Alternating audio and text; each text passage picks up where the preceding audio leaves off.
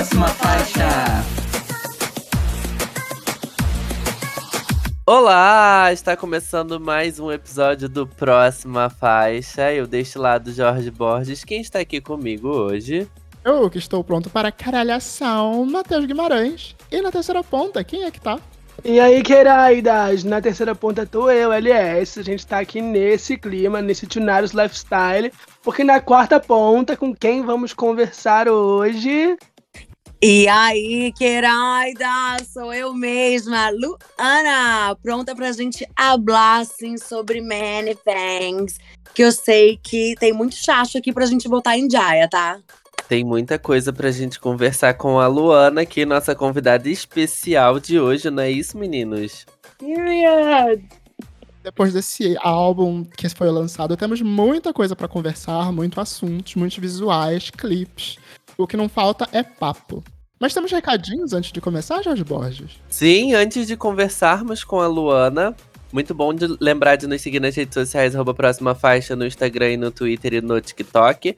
www.proximafaixa.com você encontra notícias, lançamentos, coberturas de eventos e muito mais. Estamos em todos os agregadores de podcast, então nos siga lá, nos avalie, pois é muito importante.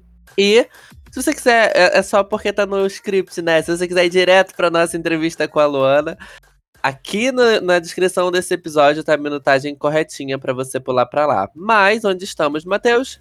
Nós também estamos no selo LGBT Podcasters, que reúne conteúdo de produtores LGBTs para consumidores LGBTs ou não. E seguindo a tradição milenar dos nossos episódios especiais, fica aqui a diquinha para você seguir a playlist do LGBT Podcasters no Spotify. Lá você encontra podcasts dos mais diversos gêneros, estilos e gostos, tudo sobre uma ótica LGBT. Então tem podcast sobre política, economia, gastronomia, humor, é, o que você quiser. Sim, tem. Na playlist do LGBT Podcasters disponível no Spotify.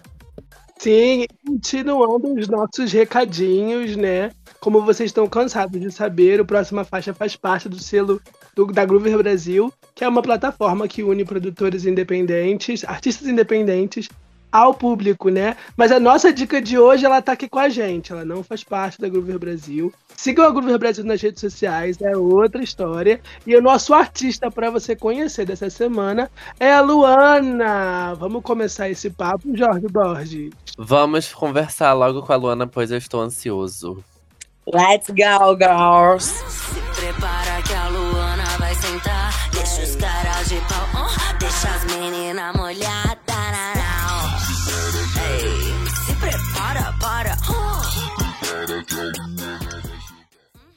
Luana Exner é a nova aposta do pop e está pronta para conquistar a cena com o seu Tunuralus Lifestyle. Tonight.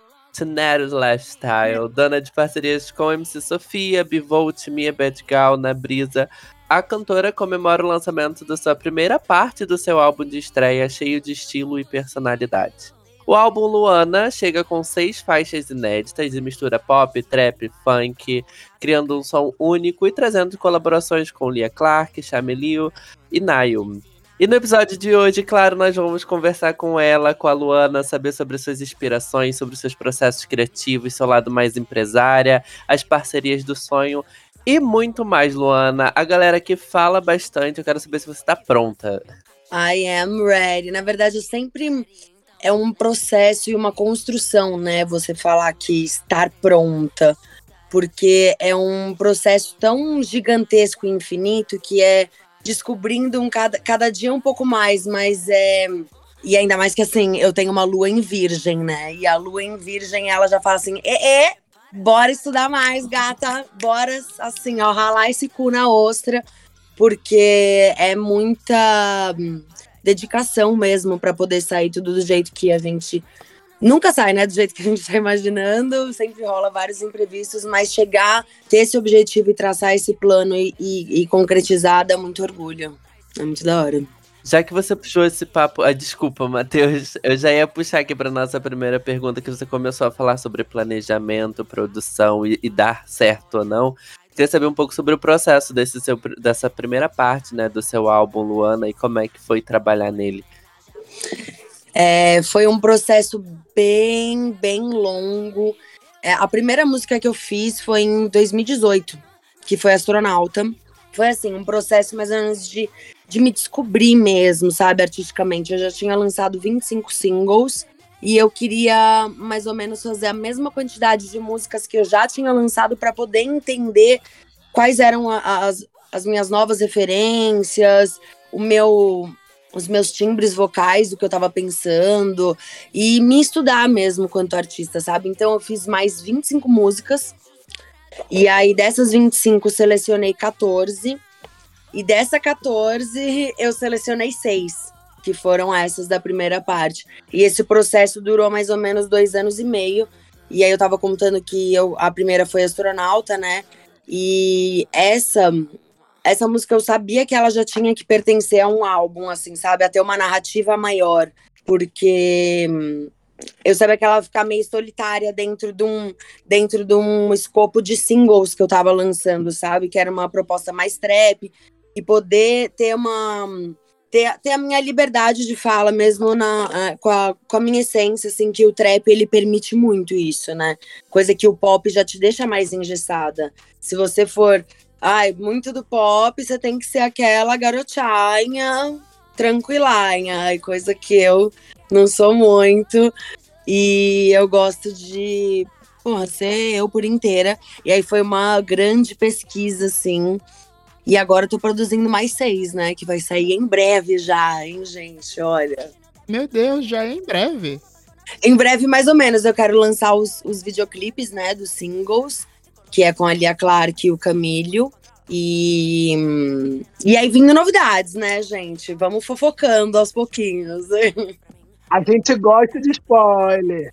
Mas, mas olha, você tocou num ponto que eu quero muito explorar mais é, uhum. esse som, é, a construção do seu pop, a forma como você faz a música pop é muito única. Eu acho que não tem nenhum outro artista pop que faça o som que você faz do seu jeito e no seu estilo. É, tem muitas referências do trap, como você falou, do pop, eu ainda sinto uma coisa meio hyper pop, é um, um lance eletrônico que é muito divertido. É, como foi a construção desse som? Como foi chegar até esse som? E foi difícil você bancar isso como uma figura pop, não querer te colocar em outro, em outro quadradinho, ou te vender de outra forma? Ai, tudo começou com a, a história do, do meu rolê todo, do meu corre, né? Porque eu comecei a dançar em balada LGBTQIA+, com 16 anos. Eu hum, comecei a dançar na The Week, minha mãe me emancipou. Eu, a minha primeira profissão, assim, foi ser professora de balé. Eu vim dessa, dessa escola, porque minha mãe é professora também de dança, professora de dança! Ei! e, e aí, assim, veio de berço, sabe? Não é bagunça. e, e aí eu já vim nessa, nessa estrada artística de já vim para esse rolê eletrônico, né? Porque The Week, Bubu, que eu fiz durante muito tempo, é 100% eletrônico. E aí depois eu tive uma fase que eu, eu dançava para um MC de funk. E aí foi, foi caminhando, né? Até que eu fui convidada pelo Naio para ser performer da, do primeiro festival de trap music lá em 2014, que é a Red Room. E aí, a partir da Red Room, né, a gente começou um relacionamento, eu e o Naio. E aí eu virei diretora artística da festa e performer. E a partir disso, a gente criou a nossa produtora audiovisual, Criando a nossa produtora audiovisual, a gente viu que. E trabalhando com outros artistas, né? Tipo, já trabalhava com o WC, com os outros artistas que a gente acabava produzindo a carreira deles. Vendo isso, eu falei assim: não, pera, tá tudo aqui, sabe? Eu preciso falar agora. Porque, assim, antes de tudo, voltando antes da The Week, eu era mais focada em musical, assim, eu queria muito fazer esse rolê da Disney, assim, sabe? Queria muito, era o sonho dela. E aí, nessa época, quando eu tinha uns 14 anos mais ou menos, eu ia fazer a Pequena Sereia. Só que eu não ia ser a Ariel, como todos imaginam. Eu ia ser a Úrsula. Um puta sonho, um puta sonho. Enfim, eu tava ensaiando oito meses.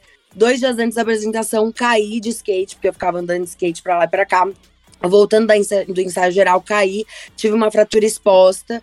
E nesse período eu parei de dançar um pouco, que minha vida foi sempre dançando, sabe? Dançando, cantando. E, e aí, nesse período, eu parei um pouco e comecei a colar em batalha de rap. E aí foi quando eu comecei a ver esse meu lifestyle de moda, música, arte, a- as danças urbanas, o rap, tudo se juntando, assim, sabe? E aí comecei a depois dançar em balada, que era o que eu tava, né, falando. E aí já veio, assim, né, o mundo das drugs também, que ela é assim. E eu pego muita inspiração, porque eu acho que a gente ter um, um rolê consciente sobre a- as, os nossos entorpecentes faz a gente ser uma pessoa mais madura e saber que a gente tem que usar essas coisas como nosso aliado, saber como usar, sabe? Porque senão você vai saindo louca na sua vida e não consegue nem sugar a parte boa do que o mundo o mundo do pop, o mundo do, do entretenimento pode te oferecer, sabe? Que é babildre. Você tem que ser forte. Gente, um resumão. Depois desse resumão aí Mão, sobre, a- a dela. sobre. Eu quero saber e quero entender por que dividir o álbum em duas partes, né? Você falou que a segunda parte chega logo.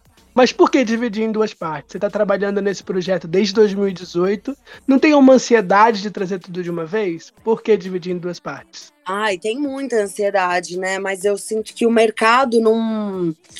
Ele não consome mais dessa forma, né? Ele precisa ter um, um, um timing para poder consumir, entender e, tipo.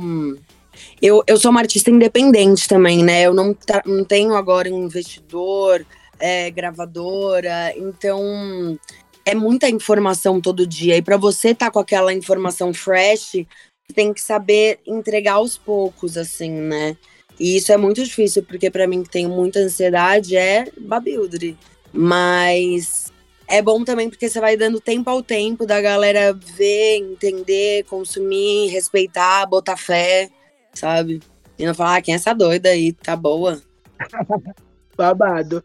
Eu quero falar também das parcerias do álbum. Eu tô aqui ansioso, gente. Pera aí. É, você já adiantou pra gente que vão ser singles e teremos clipes, né? Você quer lançar os clipes antes de lançar é, a segunda parte do disco. Eu quero entender como é que você chegou nessas colaborações com a Lia Clark e com o Chamílio. O Nail, ele tra- trabalha com você, faz parte da sua vida. É, Love Remix é, é um remix, né? Da Sim. música que tá com ele. É uma- É uma, uma, faixa mais antiga que entrou aí junto. Eu tenho um bafo pra contar dessa faixa aí. Eu tenho um bafo. Conta já- o bafo dessa faixa e já emenda nas parcerias. Como é que aconteceu? Como é, o que a gente pode esperar? Pode contar? Pode, pode. Tudo começou porque essa música eu fiz ela em a Love Drink, né? Eu fiz ela em 2019. No verão, é não, no verão de 2020 eu fiz essa música. E aí eu cheguei da, da minha viagem, que eu tinha ido pro Espírito Santo, fiz essa música lá inspirada numa bebida que chama Love Drink, realmente. Ela é açaí com catuaba, tipo, é perfeita essa bebida. E aí fiquei loucona de Love Drink, falei, ah, preciso fazer uma música disso. E aí fiz lá no Espírito Santo mesmo com o Tiberi, no estúdio. Cheguei aqui em São Paulo e já fui encontrar o Erna Coste. E ele tava com a Pablo. Aí foi a primeira vez que eu conheci ela, a gente ficou doidona, a gente foi por Tutsi. E aí mostrei a música pra ela. Ai, mano, deixa eu te mostrar a minha música que eu tô pra lançar. Ela ouviu, falou, caralho, muito boa, nossa, muito boa. Só que assim, esse momento é seu, gata. Tira esse feat. Tira esse feat, que era com o Naio já, original. Tira esse feat e lança. E vambora. E aí eu escutei a madrinha, né? Lancei com é, solo a música. Só que eu falei, não dá pra eu deixar esse verso do Naio de fora, eu gosto muito. E um dia eu quero fazer um remix dessa música mais é, com essa proposta que eu tinha de fazer mais eletrônico e tudo. E aí fiz. E aí foi o Chacha. e agora, sobre os outros, os outros singles, né? Que é com o Lia, a Lia Clark e o Camilho. é, foi uma questão de afinidade mesmo, de admiração e de ver que ver que eu queria estar com artistas que expressam aquela visão de mundo que eu tenho, sabe, também. Que acho que é essa primeira parte para se chamar uma pessoa para um feat. É, eles representam tudo aquilo que eu acredito. E acho muito foda o trampo da Lia Clark, do Camilo. Eles se dedicam demais, visualmente, estética, da, quanto o que eles falam, sabe? Eu acho muito chique. Falei assim, gente, vamos fazer um feat? Primeiro que eu cheguei pra Lia, falei, Mona, então, o nome da música é Caralhação, o que você acha? Ai, porra, vambora, foda. E essa eu já eu gravei no meio da pandemia com a Lia. Ela colou no meu estúdio e eu que gravei as vozes dela. E ainda teve uma puta situação, assim, terrível com essa música. Porque quem tinha primeiro produzido foi um produtor aí X que ele foi super machista e homofóbico com a gente. E ele simplesmente mandou formatar o computador com todas as vozes, as minhas vozes. Ainda bem que eu tinha gravado as vozes da Lia aqui, que aí deu para eu usar as vozes dela. Só que aí depois eu reproduzi com um outro produtor que foi que o Casa Grande, que refez todas as faixas, né? Tipo, teve, teve isso, assim, teve um processo de dois anos fazendo com 14 produtores, um surto do surto do surto. E hum, depois, quando eu fechei com Casa Grande, a gente reproduziu todas. E aí foi assim: foi uma limpeza na casa. Limpa, limpa, limpa. E aí, tanto que a música com Camilo a gente fez, tipo, tem dois meses atrás. Eu falei, não, ela já tem que entrar nessa versão. Já tem que. Tudo bom. É, já tem que entrar nessa versão. E foi muito mágico, assim, sabe? O dia dessa, dessa sessão de estúdio com Camilo, porque foi tudo fluindo tão gostoso tudo tão perfeito, assim, que eu falei, nossa, é isso. Foi muito bom. E essa música pra mim é a minha favorita, né? Difícil dizer. É a minha favorita. Tudo. Ah, eu adoro como ela passeia por vários estilos, por vários gêneros numa música só. Sim, É, graça, né? Mas já puxando esse tema, eu queria muito saber é, mais sobre a sua relação com a comunidade LGBT. Porque você falou da Lia, você falou do, do Camilo, são dois artistas LGBT, você começou a sua carreira dançando em, na noite LGBT. É, é uma conexão super forte. Sim. Ai, meu público é, é muito da comunidade LGBTQIAPN+, e eu sou uma grande chupadora de bucetas, aleluia, graças a Deus. Então, não precisa... vai ficar no script, não vai ser cortado. E... Ah, eu, assim, acredito muito no, no amor, sabe? Acho que a gente tem que ser feliz e se divertir e ser livre para poder curtir a vida com quem a gente quer estar do lado. E acho que a minha maior ligação é essa, sabe? Sentir que tem um tem uma conexão ali, sabe? Que, que já o chacho flui. Muito mais do que, tipo, quando eu era mais voltada pro trap, a minha carreira, é, todo mundo ficava olhando para mim no show, tipo, com uma cara de cu extrema, assim, ó, tipo. E eu ficava me sentindo muito mal, sabe? Eu ficava me sentindo numa coisa que não era o meu lugar. Não era, realmente, sabe? E ver que o lançamento do, do, do álbum, né, que foi lá na Tóquio, ver como tava todo mundo, sabe, super olhando pro meu show, sorrindo e conseguindo emanar essa energia que vem de dentro e, e olhando nos olhos daquelas pessoas, a mesma energia voltando. Ai, não tem preço. Não tem. Ai, gente, que coisa linda. É, e é muito legal saber ver isso vindo desse, desse background de trap. A gente até comentou aqui em episódios anteriores sobre como a música trap é legal, mas muitas vezes o ambiente acaba sendo muito machão, muito quadrado e sempre inibindo o público que é LGBT. Sim, muito tóxico. Muito tóxico o rolê, assim mesmo. E, e não abre espaço, sabe? Aí acaba ficando.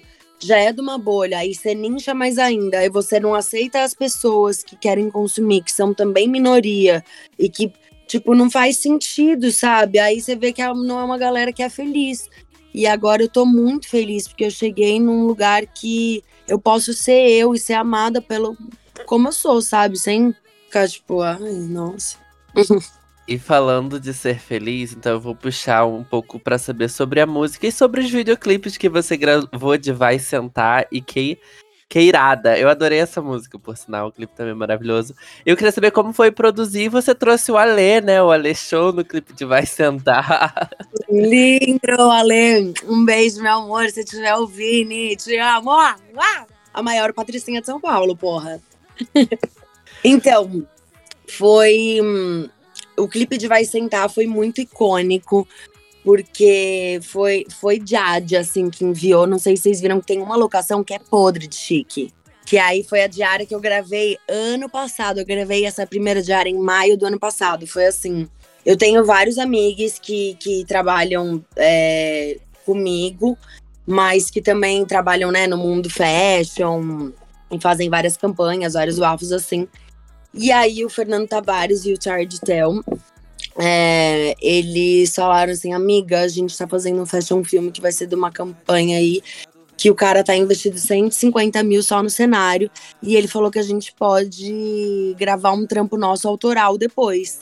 E eu queria muito chamar você para gravar um clipe seu. Aí eu, nossa, putz, porra, vambora, foda. Ah, só que ele falou que tem que mudar a paleta de cor do, do que foi o job deles, né? Eu, ah, beleza. Eu chamo seis, pedre... seis, seis pintores, a gente compra uma lata de tinta, umas latas e vambora. Beleza, o job ia acabar 11 horas da noite. Aí ele me ligou e falou: Lu, pode chegar meia-noite. Aí chega eu lá com a minha equipe. Detalhe: dias antes eu tinha acabado de abrir meu dedo. Eu tomei sete pontos aqui no meu dedo. Meu Por- Deus do céu. Ah, não sei se vocês sabem também, gente. Inclusive, comprem. Compre agora Vu Voyage para ficar muito linda e gostosa, cremosa. Compre agora Vu Voyage diretamente do Brasil. Luana, que faz seus chocolates belga. Isso mesmo, o chocolate belga ele é do Brasil, querida. Aquelas fazendo a publi e fugindo do assunto. Um momento mexicano, meio assim na entrevista, tá tudo certo. Sejam felizes, vamos lá. É, E aí, enfim, consegui levar os pintores pra lá, só que só foi terminar de pintar o chacho seis horas da manhã, porque era gigante o cenário. E a gente ia entregar o estúdio às nove, porque a Mariana Rios já ia chegar pra gravar o clipe de Evangélica dela. E eu lá gritando: se prepara que a Luana vai sentar. Para, para, para. Foi Chay, que assim, ó, ela chegando da equipe dela e vendo me arregaçando na água de Chernobyl que tinha. Ai, aí, enfim, cheguei. A gente gravou a primeira diária em três horas, que foi o tempo que a gente tinha depois que os caras terminaram de pintar. E ali, beleza. Vim gravar a outra diária nesse ano. Quando que foi que eu gravei? Em agosto. Aí eu convidei o Alê, a Clementão, que é uma produtora e DJ do Brasil também muito incrível. Ah, e o, o Rômulo Vlad, que é um puta performer, dançarino, um dos maiores do Brasil. E aí quem dirigiu essa segunda diária foi o Premier King, que fez agora o último clipe da Poca. E, pô, foi muito legal, divertido de fazer. Teve cena também que eu me pintei toda de prateada, só que ficou realmente a cena da X-Men da Shopee. E a gente falou: não, tira essas cenas agora, elimina. e, e aí foram esses os, ba- os bafos de Vai Sentar. E aí a gente gravou antes o clipe de Queraida, né? Que foi uma decisão de ser o primeiro single. E ali a gente teve um pequeno investimento da Catherine Hill, que é uma marca de make, mas foi o ó. Falando É, eu ia até aproveitar pra te perguntar, porque eu fiquei muito curioso, Luana. Como é essa Luana produtora no set, que arruma pintores e que toma decisões, essa mulher de negócios, que se transforma no mulherão do clipe também? E como é isso? Gente, é, é assim, ó. Tem que ter uma força tirada do seu look, assim, sabe? Porque você precisa estar acelerando. Às vezes eu não consigo levar a produtora comigo. E o que mais me irrita é ter que ficar falando enquanto eu tô sendo maquiada, tipo assim, e a galera lá no set, quanto tempo? E ficar perguntando pro maquiador quanto tempo você vai me liberar? Bora, bora. E isso é a, a parte que mais me estressa de ter que ficar acelerando e às vezes sentir que eu não tô com as rédeas da situação, sabe?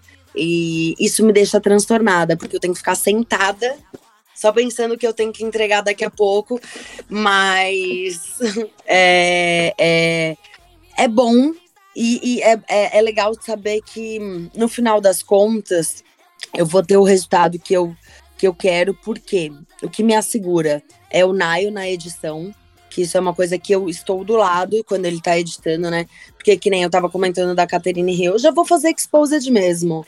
Se a Catherine Hill vê, que veja para aprender a trabalhar com artista, porque não é dessa forma que trabalha. Aquelas. Vou. É, eles me deram um pequeno suporte de 1.200 reais e falaram assim: se vira, faça o clipe. E aí eu fiz todo o elenco, iluminação é, e tudo mais. Só que eles tinham uma equipe de uma galera que não, não, não trabalha, não sabe trabalhar de uma forma com workflow, sabe? E com uma, uma enfim, um workflow que funcione, sabe? É, eu acabei sendo cortada de várias cenas, assim, sabe? Eu falei que pro álbum o produtor apagou as minhas vozes, e aí nesse clipe de Queraida eu também senti que estavam. Era um bando de machos me podando, sabe? E essa é a parte que dá ódio. Que eu não vejo a hora de ter dinheiro para poder falar assim: não, não, não. Vai ser a minha equipe, vai funcionar desse, desse jeito. E, e tá com pessoas que que fazem a diferença e que realmente é aquilo, sabe? Tem a visão de mundo que eu acredito. Por isso que eu escolhi o Camilo, a Lia Clark, o Naio. Eu não vejo a hora de poder pagar essa galera que, que eu quero que trabalhe comigo, sabe? Tipo, então eu acho que é isso, sabe? A gente também fica sabendo de várias histórias assim da Anitta, que ela também dirige os videoclipes dela. Eu já trabalhei com ela e a gata fala mesmo. E tem que falar, porque senão não sai do jeito que você quer. Sabe? Eu, por exemplo, para o material de Queraida ficar do jeito que eu queria, eu tive que ir lá na produtora editar o videoclipe, porque eles não iam me liberar o material bruto e iam me entregar um clipe podre. Eu falei assim: não, eu não tenho condição de regravar tudo isso, gente, porque eu já fiz tudo. Agora eu preciso, pelo menos, que essa porra esteja boa, porque eu sei o que eu entreguei na frente da câmera. Eu sei o que a minha galera fez. Agora, bora editar essa bagaça direito. Porque na edição ou você acaba ou você faz tudo, sabe? Bom. O editor do podcast aqui sabe. A edição salva às vezes os perrengues, né, as tretas. A gente sabe que vem aí, a edição faz toda a diferença. Mas vamos voltar a falar do álbum e vamos voltar a falar de parceria. É, eu quero saber de uma parceria, eu quero saber se vai entrar na segunda parte, que é uma das minhas músicas favoritas suas, o feat com a MC Sofia. Por que, que não está nesse álbum, pelo amor de Deus? E quem que a gente pode esperar na segunda parte assim do álbum? Uma colaboração dos sonhos ou alguém que você já tá aí hablando, conversando? Então, o feat com a MC Sofia não saiu porque ele foi um single, né, que a gente trabalhou com o TikTok, que foi um lançamento com a Russell também, a gente trabalhando uma exclusividade de duas semanas aí com ele. E a gente pegou 148 milhões de hashtag lá no TikTok com, com essa música e 50 mil vídeos é, da galera fazendo a dançanha, o challenge, que eu amei. E, e aí foi um single, né? Ficou lá pra trás na história. E, e, aí é isso. Amo a MC Sofia, obrigada por essa colaboração. Foi pro Tutsi, mas vamos fazer outra mais pra frente. Agora ela me convida pra um bafo. e, e aí, qualquer outra pergunta mesmo? Quais são os outros artistas que você já está hablando, que você está em contato, ou que você sonha em ter no, na segunda parte do álbum? Putz, então, eu vou dar um spoilerzão. Eu já tô conversando com a galera do Heavy Baile que vai ter um feat bem gostoso, assim, ó, pra elos. E, porra, e aí tem um feat dos sonhos aí, mas eu não posso falar muito, que já tá pra acontecer, mas eu não posso falar porque eu só posso falar que é um feat internacional. É um feat internacional e é uma pessoa que é a do momento. Só digo. Eita. Eu ia falar exatamente para você brincar, jogar um nome que você sonha bem grande, porque geralmente a gente faz essa brincadeira aqui no programa. A gente fala qual o fit dos sonhos e ó, o pessoal manda alguém de fora. Acho que a Lia Clark disse que queria fazer com a Britney, que sonhava em gravar com a Britney, com a, com a Nicki Minaj. Mas olha, já sabemos que os planos para essa segunda parte estão milhões. Mas, mas já vem aí, no caso, né, Matheus? Já vem aí.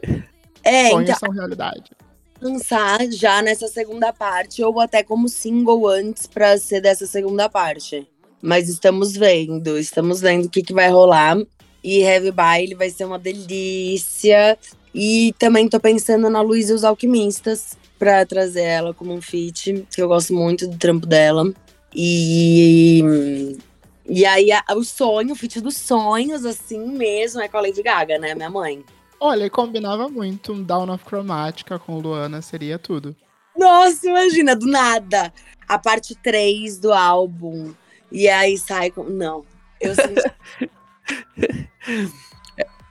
Vale sonhar, né? O importante é isso. Quem sabe? A gente nunca sabe o dia de amanhã, então. Nunca sabemos. o- no, no- nos posts, né, de nos posts de lançamento do disco, você deu luz ao seu álbum ao som de Manifesto of Mother Monster, né? Sim, Então é uma super inspiração pra você. sim, uma ultra inspiração. A, a Lady Gaga me fez me entender, assim, enquanto artista, numa época que eu já tava, tipo, muito. Putz, sou lésbica. Não, gosto de neca. Não, o que, que eu. Sabe? Tipo, e, e artisticamente, enquanto cantora, e aí eu vi ela dançando meio um jazzinho, meio freak, e aí eu me via muito nela, assim. E ela é a maior, eu tenho até uma tatuagem dela, ó. Cadê? Vou mostrar pra vocês. É a Lady Gaga no VMA. Dá pra ver? Ah, Perfeito. Não, é paparazzi. Frase. Ela Com a- tem tatuado paparazzi da Lady Gaga na altura do joelho na perna. Eu imagino a dor que deve ter sido fazer essa tatuagem. Que tudo! Nada, então foi passando assim, ó. É uma das performances mais bonitas, assim, da Lady Gaga, né? Mais teatral. Nossa, eu amo. E a minha ideia é conseguir trazer isso pro meu show, sabe? Eu tô ensaiando agora a astronauta. Sorry. Eu tô ensaiando a astronauta na lira agora, porque as casas que tiverem como pendurar a lira, se preparem, porque vem aí. Just like a circus. uh-huh. Olha, você já deu um, um toque que a gente queria chegar aqui. É, como estão esses ensaios para shows, para apresentações, performances? Depois de assistir, depois de ouvir o seu álbum, a gente fica imaginando como ele pode ser representado ao vivo. Sim. Então a gente conseguiu fazer o lançamento do álbum lá na Tóquio. E aí eu fiz um pocket show, já foi mega, ultra, assim, ó. Muito especial, muito de verdade, muito. Eu, assim, eu tava em cima no palco, muito tranquila, muito feliz. E era uma coisa que eu quase não subia no palco há dois anos, né? Tipo, desde a pandemia. Eu fiz um showzinho aí, mas aquelas meia boca, assim, que você vai, canta duas musicais e vaza. Sai linda. E aí fazer é, esse contexto parir o álbum, ter essa coisa teatral também. Eu queria muito que a Lira tivesse lá, mas o pé direito de lá era muito baixo, então não tinha como a gente pendurar. E, mas assim, tô ensaiando e só esperando vir aí as contratações. Eu quero fazer um vídeo também para poder soltar no YouTube com, com os vídeos de performance, que eu acredito que isso vai trazer é, contratantes para olhar o meu trabalho, sabe? E aí eu quero fazer um vídeo de performance para soltar hum, em janeiro. Vou soltar um por semana. Tô contando muito, né? Contando os bafos tudo. Você tá contando. tudo. E era uma próxima pergunta, né? Assim, quais são os planos? O que, que você tem aí na manga? E você já tá soltando tudo aqui, a gente adora. E como habla? Ah, e aí eu quero muito fazer isso aqui no meu estúdio que eu tô construindo, né? Um estúdio aqui na minha casa, de foto, vídeo. Inclusive a capa do álbum foi a primeiríssima coisa que a gente fez aqui no estúdio. Já tá, ainda tava tudo com cimento no chão, eu fazendo espacate cheio de areia na preteca. Foi babildre. E assim, indo, indo, indo, sabe? E acreditando, porque se a gente não, não fizer e for atrás, o bafo não acontece. E assim, ai, tá sem look pra fazer a foto da capa do álbum, então vamos fazer pelada. Tá ligado? Dá um jeito, mas faz. Dá um jeito, sabe? Fica icônica. Porra, sabe? Tipo, meu- meus clipes. Eu tava conversando com o Flávio Verne no final da, do after da Bootstrap. E aí ele falou assim: meu sonho é que a Luísa faça um clipe de 500 mil reais, que a gata só gasta mais que isso. E eu assim, nossa, me. Teve um clipe meu, vários, né? Porque eu faço tudo no corre da, do corre. E assim, Balmain, que é um puta clipe lindo, icônico, foi 900 reais que eu tinha pra investir. E a gente fez e deu certo. E aconteceu com 900 reais. E a gente comeu lanchinho, ninguém passou fome e deu tudo certo. No máximo a gente ficou apertado de fazer xixi porque a gente não tinha uma base. Mas a gente entrou num café, pagou um café e fez um- um- uma mijada ali rápida.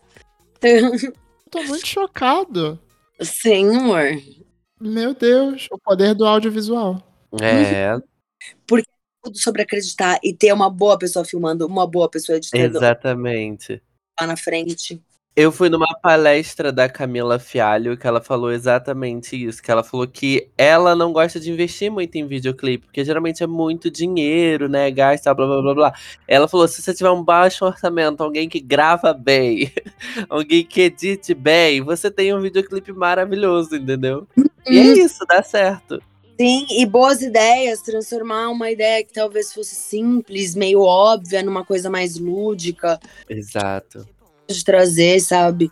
E funciona demais. Acho que é você acreditar ali naquilo que está fazendo.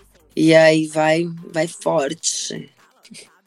E, você também tem um, um- um feedback, né? Uma experiência muito grande com a Red Room, que é uma festa. Começou como uma festa, mas também é uma produtora de vídeo. Você já trabalhou em videoclipes como produtora criativa, como diretora criativa. Então isso ajuda muito para você na hora de você trazer essa experiência para sua carreira, né? Quero que você fale um pouquinho desse lado da Red Room para você. Como é que você aplica isso no, na hora do babado seu?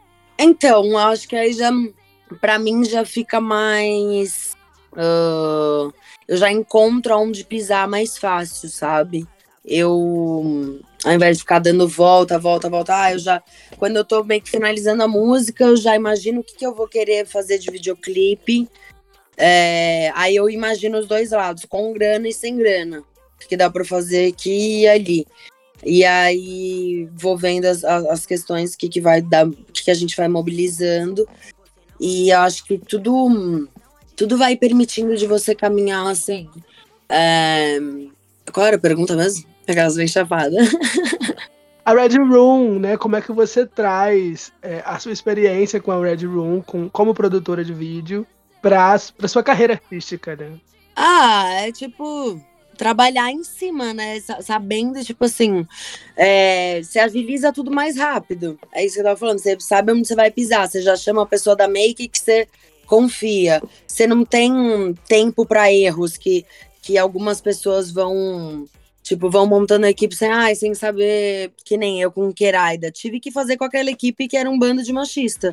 Perdi um pouco do meu tempo, estressei, beleza, mas eu no final deu certo, porque cheguei lá, falei, nah, eu vou ficar do seu lado editando. E aí são essas coisas que você, se eu não trabalhasse com isso, por exemplo, eu ia ter que aceitar ter um clipe de bosta e ficar calada, porque eu não ia saber impor, sabe? Então são nessas horas que que, que me ajuda ter essa expertise quanto diretora, stylist e, e- e trabalhadora do audiovisual brasileiro. E felizmente a gata tem experiência, tem talento, tem visão e tá aqui pra entregar o corre dela. Infelizmente, Luana, a gente já super estourou o tempo desse episódio, mas você é o tipo de artista que a gente podia ficar aqui uma, duas, três horas conversando, porque você tem história e tem, tem assunto pra contar. Ai, Mas sim. Dá pra gente fofocar mais outro dia. A gente vem num, num outro período da carreira. Sim, exatamente. Quando você lançar uma parte 2, você vem aqui, entendeu? Lançar algum clipe. Sem lançar nada mesmo, só pra conversar sobre música, sobre audiovisual, sobre Também. criação, sobre look. Fechado. Vamos super marcar já esse próximo encontro. Perfeito. Muito obrigado, Luana, por você ter vindo aqui. O papo foi delicioso. Aproveita pra deixar suas redes sociais, é, faz aquele merchan gostoso. Então, Queraides do Próxima Faixa, muito obrigada pra você que ouviu até aqui. Tô muito feliz que você conheceu um pouco mais da minha história, da minha carreira, da minha life. E vamos juntos, meu amor. Let's motherfucking do it, que a caralhação está começando. Está vindo aí meu próximo. A próxima parte, né? E se você não viu meu clipe de Vai Sentar, vai ver agora. Se inscreva no meu canal do YouTube. É só jogar Luana com dois N's. E que você já vai me achar. Meu Poker Face vai estar aí, você querendo ou não. E é isso, obrigada. Um beijo, pessoal da próxima faixa. Muito obrigada, meninas. Obrigada pelo tempo de vocês. E let's go, let's go. A gente que agradece. Ah, muito obrigado, Luana. Nos vemos na semana que vem. Tchau, Beijo. gente. Este podcast faz parte do movimento LGBT Podcasters. Conheça outros podcasts através da hashtag LGBT Podcasters ou do site www.lgbtpodcasters.com.br.